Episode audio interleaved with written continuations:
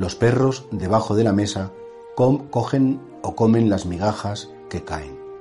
Claro, fijaos, esta mujer eh, que se acerca a Jesús, vamos a escuchar un evangelio del día de la feria, aunque hoy es la fiesta de la Virgen de Lourdes, una fiesta entrañable.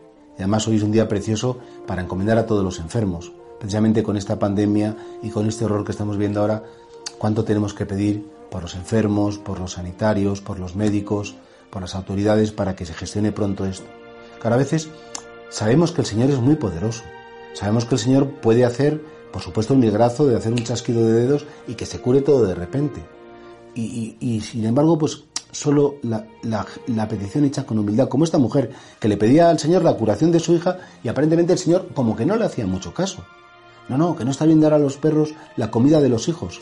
Cualquiera se hubiera ofendido, uy, que me ha llamado perro. No, no, ella sabía muy bien que era una comparación, era un refrán que había en su época, que no quería insultarla para nada. Pero ella, con toda la humildad, dice, sí, sí, es verdad, pero yo te pido una migaja. Eres tan poderoso, eres tan fuerte, eres tan, tan grande que con un poquito que me dieras de ti, se solucionaría la salud de mi hija, se solucionarían todos mis problemas. Claro, las personas que tienen fe en el poder de Dios, problemas que tienen, las personas que tienen fe en que Dios puede intervenir si somos capaces de pedir con humildad y con fe. Pues eso no son muchas. Y por eso, claro, efectivamente, cuando uno va a Lourdes y ve la fe que tiene la gente, pues claro, hay unos milagrazos impresionantes. Primero los milagros espirituales, que la gente vuelve reconfortada, reconciliada. Y muchas veces, porque yo también los he conocido, milagros físicos, milagros médicos impresionantes.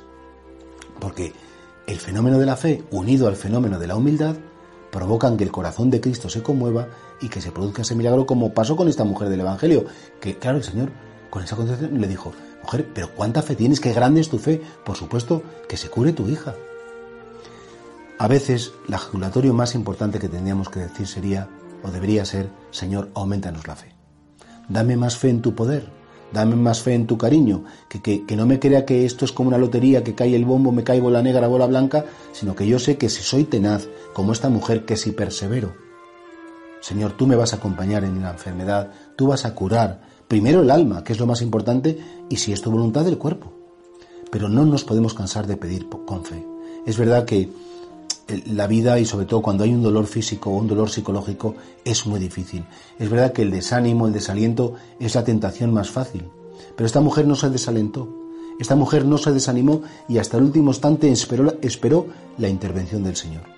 Es esa perseverancia del amor, es esa fuerza del amor que el Señor nos da y por supuesto con nuestra fe y nuestra humildad le convenceremos.